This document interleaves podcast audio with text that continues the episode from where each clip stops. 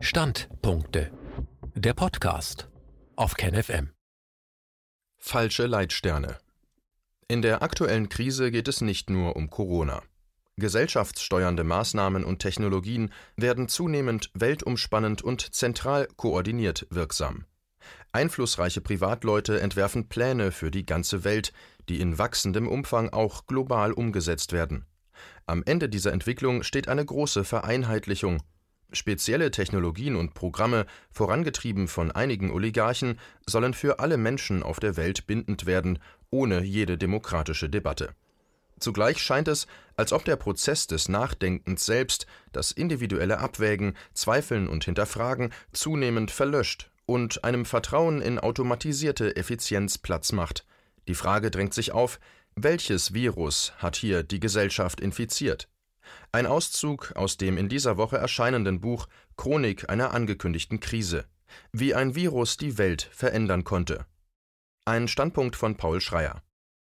An einem milden Frühlingsabend im April 2020, während des Kontaktverbots und kurz vor der Einführung der Maskenpflicht, standen meine Frau und ich im Garten und gossen das Gemüsebeet. Wir waren spät nach Hause gekommen, die Sonne war längst untergegangen. Und so leuchtete ich mit der Taschenlampe auf die zierlichen Pflänzchen, während meine Frau die Gießkanne schwenkte. Neben dem leisen Geräusch des sprenkelnden Wassers und einem fernen Vogelruf breitete sich Stille aus. Frieden lag in der Luft. Als wir fertig waren, schauten wir für einen Moment zum sternenklaren Himmel hinauf. Meine Frau bemerkte es zuerst. Schau mal, da bewegt sich was. Tatsächlich zog ein kleiner Lichtpunkt langsam über den Himmel, da er nicht blinkte, offenbar kein Flugzeug. Vielleicht ein Satellit? Doch das schien unwahrscheinlich, denn nun sahen wir, wie ein weiterer Lichtpunkt erschien, der dem ersten folgte. Schon tauchte ein dritter auf, dann ein vierter, ein fünfter, alle im gleichen Abstand, mit gleicher Richtung und Geschwindigkeit auf derselben Bahn. Mehrere Dutzend sich gleichmäßig bewegender Sterne zogen wie auf einer Perlenschnur langsam über den tiefdunklen Himmel. Das stille Spektakel währte fast eine halbe Stunde. Fasziniert starrten wir nach oben. Wurden wir gerade Zeugen einer durchreisenden UFO-Kolonne? Aufmerksam verfolgten wir den Zug der Lichter, ohne uns einen Reim darauf machen zu können. Ein seltsames Gefühl. Zurück im Haus taten wir das heutzutage übliche. Wir schauten ins Internet. Und rasch folgte die Ernüchterung. Keine UFOs, keine Rätsel, kein Mysterium. Stattdessen hatten wir lediglich einen Teil der riesigen Satellitenflotte Starlink des amerikanischen Milliardärs Elon Musk über den Nachthimmel ziehen sehen.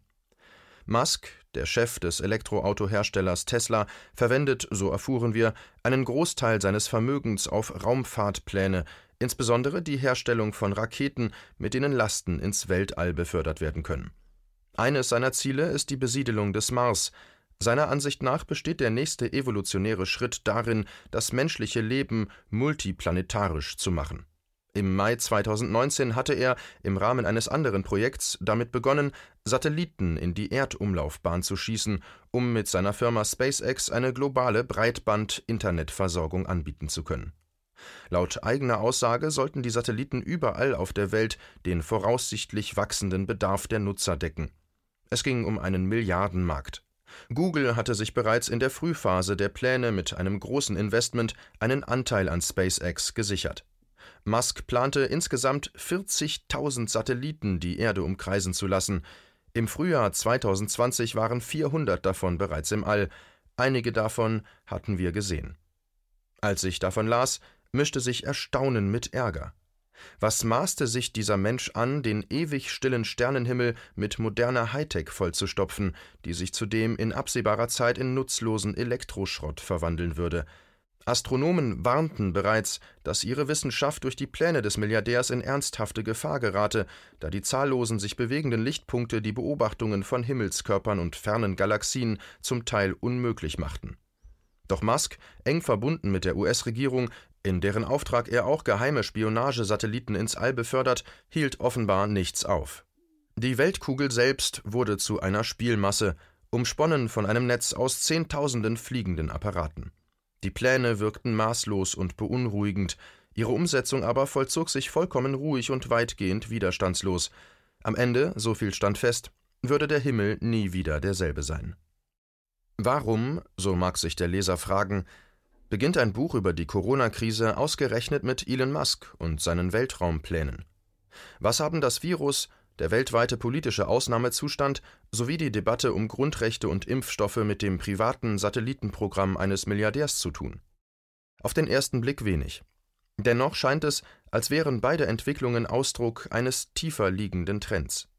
Gesellschaftssteuernde Maßnahmen und Technologien werden zunehmend weltumspannend und zentral koordiniert wirksam. Einflussreiche Privatleute entwerfen Pläne für die ganze Welt, die in wachsendem Umfang auch global umgesetzt werden. Das Heil liegt dabei oft in menschenfernen, leblosen und automatisierten Prozessen, die Hilfe und Annehmlichkeit versprechen, zugleich aber zentrale Herrschaft und Kontrolle ermöglichen, sowie außerordentlichen Profit. Am Ende dieser Entwicklung steht eine große Vereinheitlichung. Spezielle Technologien und Programme, vorangetrieben von einigen Oligarchen, sollen für alle Menschen auf der Welt bindend werden, ohne jede demokratische Debatte. Das Problem reicht weit über die aktuelle Krise hinaus. Eine Art Autopilot scheint vieles zu steuern, ob in der Politik, der Wirtschaft oder auch im Denken ganz allgemein. Die Verantwortung für Entscheidungen verliert sich immer öfter im Nebel internationaler Organisationen oder wird gleich ganz auf Algorithmen übertragen und damit von individuellen, persönlichen Erwägungen losgelöst.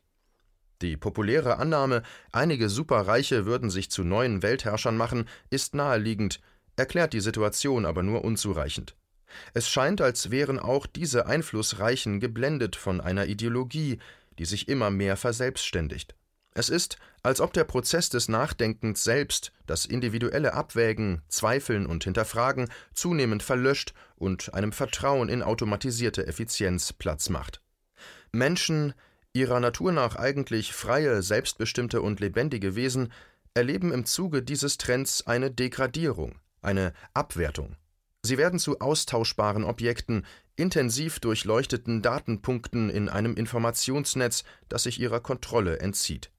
In dieses sich gerade perfektionierende System passen Menschen immer dort am besten hinein, wo sie selbst ebenso berechenbar und störungsfrei wie Maschinen agieren. Der russische Philosoph Nikolai Berdjajew schrieb über die Folgen des Siegeszuges der Technik schon in den 1940er Jahren, lange vor dem heutigen Computerzeitalter, Zitat Die Macht der Technik hat eine für den Menschen sehr schwierige Konsequenz, welcher seine Seele nicht genügend angepasst ist. Es findet eine ungeheure Beschleunigung der Zeit statt, eine Geschwindigkeit, welche der Mensch nicht erjagen kann. Vom Menschen wird eine unglaubliche Aktivität verlangt, die ihn nicht zu sich kommen lässt. Aber diese aktiven Minuten machen den Menschen passiv. Er wird zum Mittel außerhalb des menschlichen Prozesses, er ist bloß eine Funktion des Produktionsprozesses. Die Aktivität des menschlichen Geistes erweist sich als geschwächt. Der Mensch wird utilitaristisch bewertet nach seiner Produktivität. Das ist eine Entäußerung der menschlichen Natur und eine Zerstörung des Menschen. Zitat Ende. Wo man auch hinschaut, egal auf welchen Beruf oder welche Branche, alles und jeder soll so schnell und effizient wie nur möglich arbeiten und sich dabei passgenau in vorgefertigte Muster einfügen, ganz wie ein willenloser Roboter. Es geht einzig ums Funktionieren, die Frage, für wen und wozu, gerät dabei aus dem Blickfeld. Der Autor Hauke Ritz sieht in dieser Entwicklung einen Zivilisationsbruch, da der Mensch erstmals seit Jahrhunderten nicht mehr als freies und individuell einzigartiges Wesen betrachtet werde. Zitat Letztendlich waren sowohl das christliche Mittelalter als auch die humanistische Moderne darin einander verbunden, dass sie jeden Menschen als einzigartig ansahen. Dem Menschen wurde infolgedessen Verantwortungs- und Schuldfähigkeit zugesprochen. Dieses Menschenbild wurde in der Neuzeit zunehmend politisch ausgedeutet und so zur Grundlage aller politischen und gesellschaftlichen Utopien, die Europa von der Französischen Revolution bis zum Ende des Kalten Kriegs prägen sollten.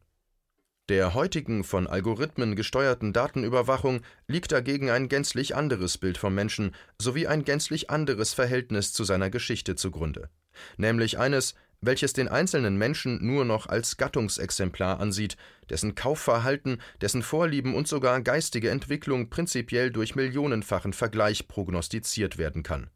Menschliche Freiheit Im bisher verstandenen Sinne ist unter diesen Bedingungen im Grunde genommen nicht mehr möglich. Zitat Ende. Und nicht nur die Freiheit schwindet, sondern in eigentümlicher Konsequenz auch der Verstand selbst. Je weiter der technologische Fortschritt voranschreitet, desto mehr scheint der freie, unabhängige und souveräne Geist auf dem Rückzug zu sein. Getroffene Entscheidungen, ob nun in der Politik, der Wirtschaft oder der Verwaltung, erscheinen immer öfter dumm, instinktlos und kurzsichtig. Doch warum ist das so? Weshalb haben sich Menschen darauf eingelassen, wie Maschinen ohne eigene Persönlichkeit zu handeln und selbst so behandelt zu werden? Welches Virus hat hier die Gesellschaft infiziert? 3. Vorerst geht es ums Impfen. Im April 2020, mitten im Corona-Ausnahmezustand, verkündete der Microsoft-Gründer Bill Gates, einer der reichsten Menschen der Welt, im Interview mit den ARD-Tagesthemen: Zitat: Wir werden den zu entwickelnden Impfstoff letztendlich sieben Milliarden Menschen verabreichen. Langfristig wird die Produktion so hochgefahren, dass alle Menschen auf unserem Planeten damit geimpft werden können. Zitat Ende. Die erste Frage, die man zu dieser unglaublichen Aussage stellen könnte, wäre: Wer ist wir? Gates agiert legitimatorisch in einem luftleeren Raum. Niemand hat ihn gewählt oder anderweitig demokratisch ermächtigt. Alles, was er vorzuweisen hat, sind die Milliarden, mit denen er die Weltgesundheitsorganisation WHO und diverse andere Gesundheitsinstitutionen unterstützt. Er selbst sieht sich als uneigennützigen Gönner, agiert aber wie der Sprecher einer nicht gewählten Weltregierung. Die zweite Frage zu Gates Ankündigung ist die nach der Notwendigkeit oder auch nur Angemessenheit der von ihm präsentierten Lösung. Einer der erstaunlichsten Aspekte der Corona-Krise ist die Geschwindigkeit, mit der sich Regierungen in aller Welt darauf verständigten, dass eine globale Impfkampagne die einzig vernünftige Antwort auf das neu entdeckte Virus sei. Diese Schlussfolgerung ist alles andere als zwingend. Warum etwa wurde stattdessen nicht eine globale Kampagne zur Stärkung des Immunsystems gestartet, Schließlich ist das Virus, so wie auch andere Krankheitserreger, in der Regel nur für Menschen mit außergewöhnlich schwachem Immunsystem tödlich, sehr alte, schwer kranke, schlecht und einseitig ernährte, gestresste.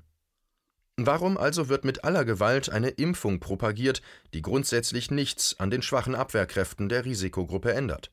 Zumal diese Schwäche auch ein Einfallstor für zahlreiche andere Viren und Krankheitserreger ist, weshalb es ganz unabhängig von einem einzelnen Virus sehr dringlich wäre, genau dort anzusetzen, etwa mit einem radikalen Abbau von Stress und Arbeitsdruck, einer von Lobbyinteressen befreiten Aufklärung über gesunde Ernährung und, ganz allgemein, mit einem großen gesellschaftlichen Programm für mehr Entspannung, Freude und Mitmenschlichkeit. All dies zusammengenommen würde die Abwehrkräfte in der Bevölkerung erheblich stärken und die Todeszahlen bei einer Epidemie massiv senken. Warum also wird statt dieses breiten, eigentlich naheliegenden Ansatzes vor allem auf eine kontroverse, riskante und hochspezialisierte technische Lösung gesetzt, die diese grundlegenden Probleme ignoriert, mit der einige Unternehmen aber sehr viel Geld verdienen können? Diese Frage berührt einen wunden Punkt der modernen Medizin, die sich schon lange zum Teil einer Industrie hat machen lassen, die weniger durch Empathie und Mitmenschlichkeit bestimmt wird, als durch einen rücksichtslosen Kampf um Marktanteile. Es ist zwar banal, aber man sollte dennoch immer wieder daran erinnern, Krankheiten schaffen Absatzmärkte für Medikamente und Behandlungsmethoden, je teurer, desto besser, je mehr Patienten, desto mehr Gewinn. Eine gesunde Gesellschaft kann per Definition nicht im Interesse dieser Industrie liegen. Dieser Zusammenhang ist eines der großen Tabus unserer Zeit, denn wenn die private Pharma-, Krankenhaus-, Medizintechnik- und Gesundheitsmanagementbranche für steigende Aktienkurse zwingend darauf angewiesen ist, dass immer mehr Menschen immer länger krank sind, und genau das ist, objektiv betrachtet, leider der Fall, wie kann eine Gesellschaft dann zulassen, dass diese Branche in der Hand profitorientierter Investoren ist, ohne sich selbst nachhaltig zu schädigen? Mehr noch, wie kann sie hoffen, diese Industrie wäre ein ehrlicher Partner bei der Vorbeugung von Krankheiten? 4. Wir leben in einer Zeit der Technologiegläubigkeit. Alle großen Probleme sollen technisch lösbar sein. Von Konzernen lancierte Produkte und Verfahren bieten Glücks- und Heilsversprechen, die früher den Religionen vorbehalten waren. Diese Entwicklung ist nicht neu, sie vollzieht sich seit mehr als 100 Jahren überall auf der Welt. Ursprüngliche menschliche Instinkte und überlieferte Erfahrungen aus vergangenen Generationen gelten wenig im Vergleich zu technologischen Innovationen und allem, was sich irgendwie maschinell herstellen und eindeutig vermessen lässt. Man verlässt sich auf die Zahlen und kaum noch auf Intuition, der man misstraut, da sie sich eben nicht messen lässt. Unter den Chefingenieuren im Silicon Valley rund um Google, Apple und Microsoft hat sich eine Ideologie verbreitet, die dieses Denken zu beängstigender Perfektion führt. Dort, Zitat FAZ, definieren Techniker, wie die Welt zu sein hat. Alles, was nur irgendwie digital erfassbar ist, wird vermessen, ausgewertet und in Algorithmen umgeformt. Künstliche Intelligenz gilt als Verheißung. Man strebt eine technische Perfektionierung des Menschen an. Stichwort Transhumanismus. Einige Wissenschaftsführer träumen gar von Unsterblichkeit per Upload von menschlichem Geist auf Maschinenkörper. Dafür bedarf es einer Schnittstelle, an der auch bereits intensiv gearbeitet wird, unter anderem von Zauberlehrling Elon Musk, der dazu 2016 eine eigene Firma namens Neuralink gegründet hat. In der Presse hieß es darüber, Zitat, die Vision ist, dass es in ferner Zukunft möglich sein soll, Fähigkeiten über den Chip aus einem App Store ins Gehirn zu übertragen, etwa die Bewegungen aus dem Kampfsport oder eine neue Fremdsprache. Neuralink will so den Menschen mit künstlicher Intelligenz KI verbinden. Musk befürchtet, dass KI den Menschen überflügeln wird.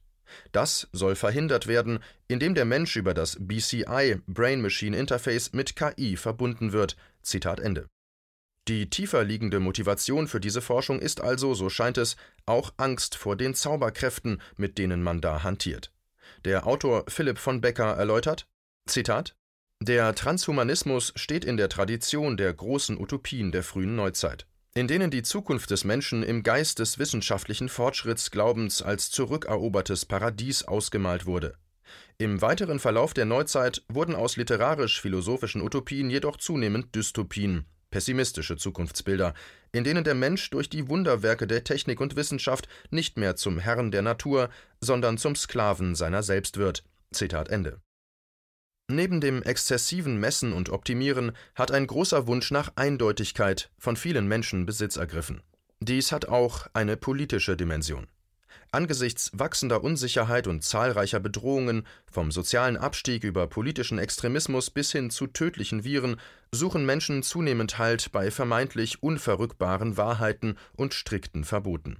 Die Prinzipien, mit denen man sich wappnen will, sind Härte, Kampf und Kompromisslosigkeit. Es sind die Methoden des Krieges.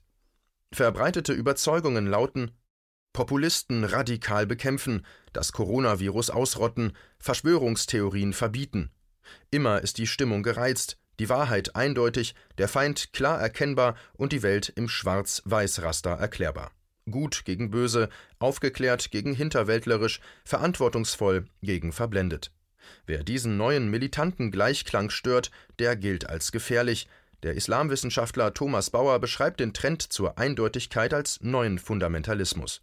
Zitat Wer Eindeutigkeit erstrebt, wird darauf beharren, dass es stets nur eine einzige Wahrheit geben kann und dass diese Wahrheit auch eindeutig erkennbar ist.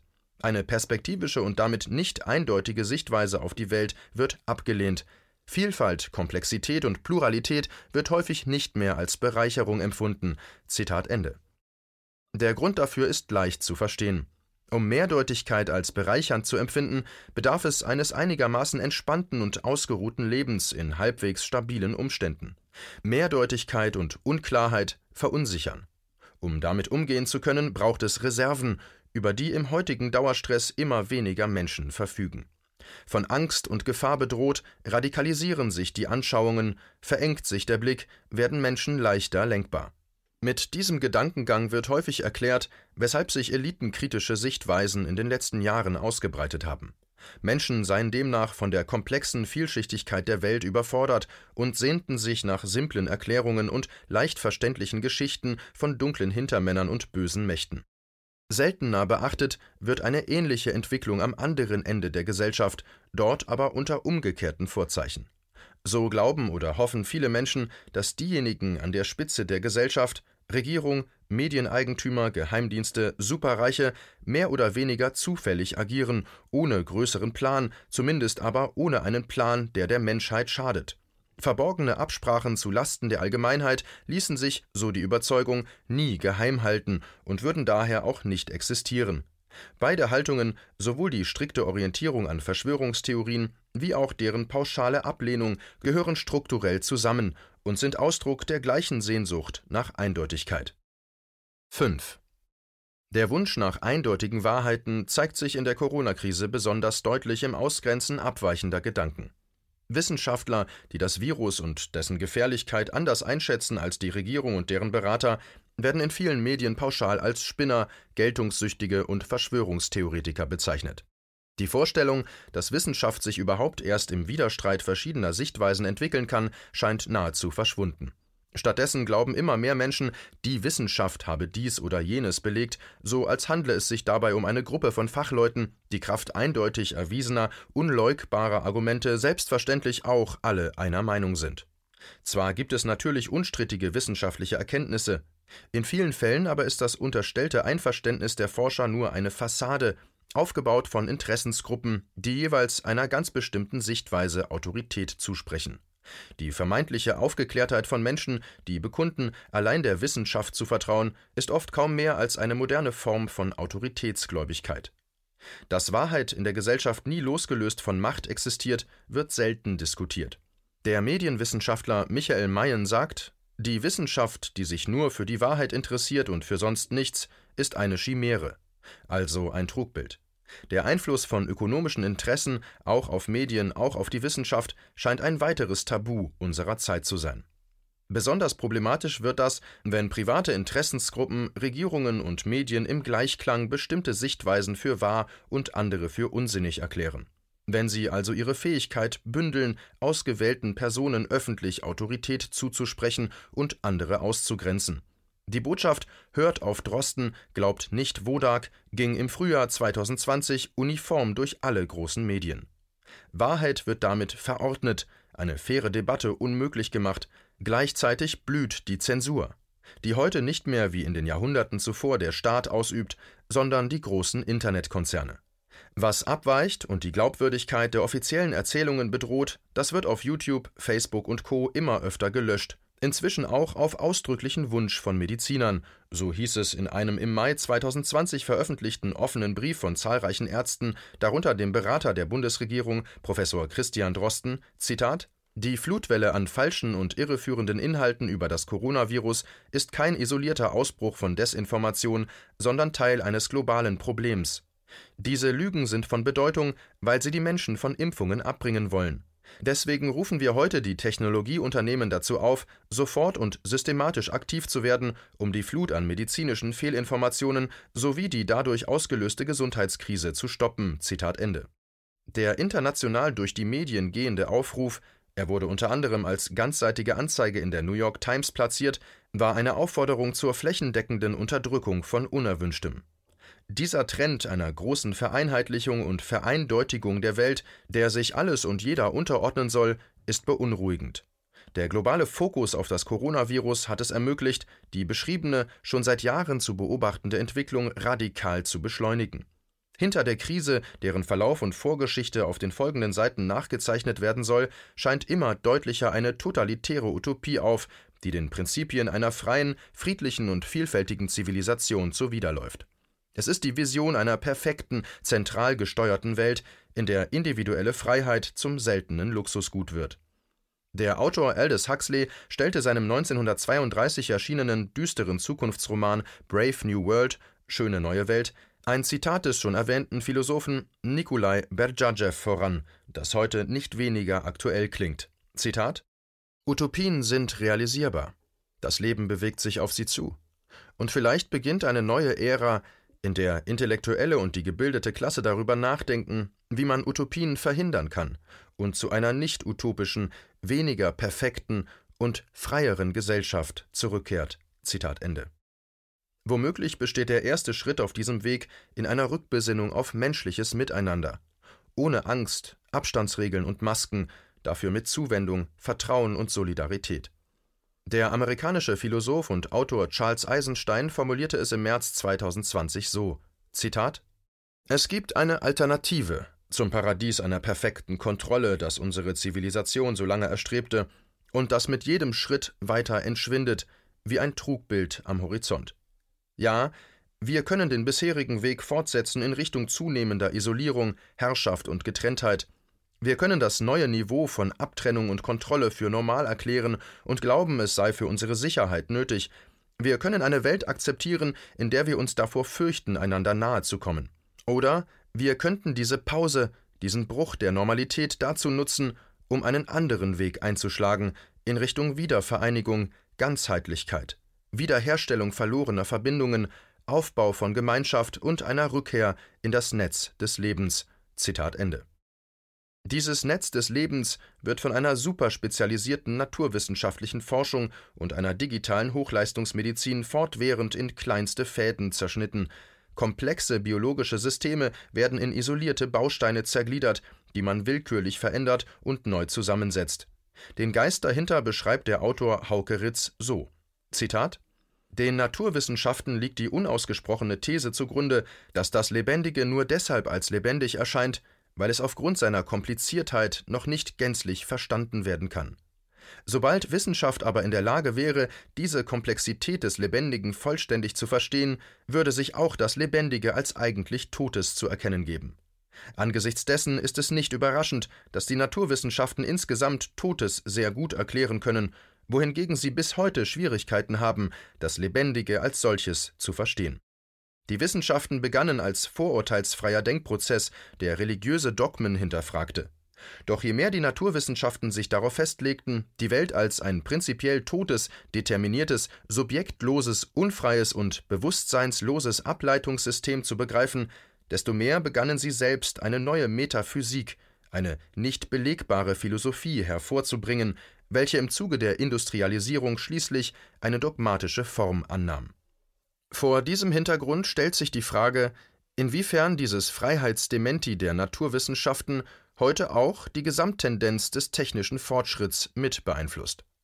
Können wir von dem Weltbild, welches den Naturwissenschaften zugrunde liegt, Rückschlüsse auf die Richtung und Entwicklungslogik des technischen Fortschritts selbst ziehen?